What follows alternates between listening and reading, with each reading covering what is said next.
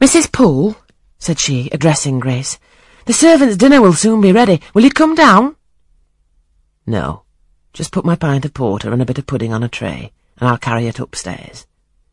You'll have some meat? Just a morsel, and a taste of cheese, that's all. And sago? Never mind it at present. I shall be coming down before tea time. I'll make it myself. The cook here turned to me, saying that Mrs. Fairfax was waiting for me, so I departed.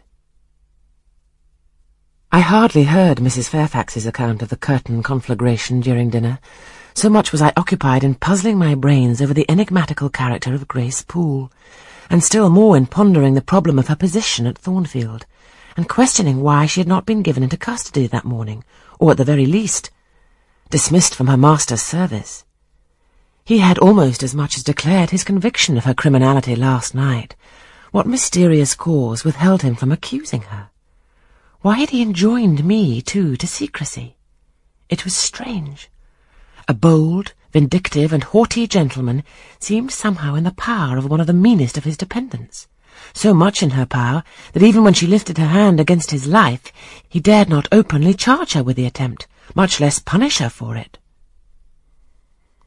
Had Grace been young and handsome, I should have been tempted to think that tenderer feelings than prudence or fear influenced Mr. Rochester in her behalf.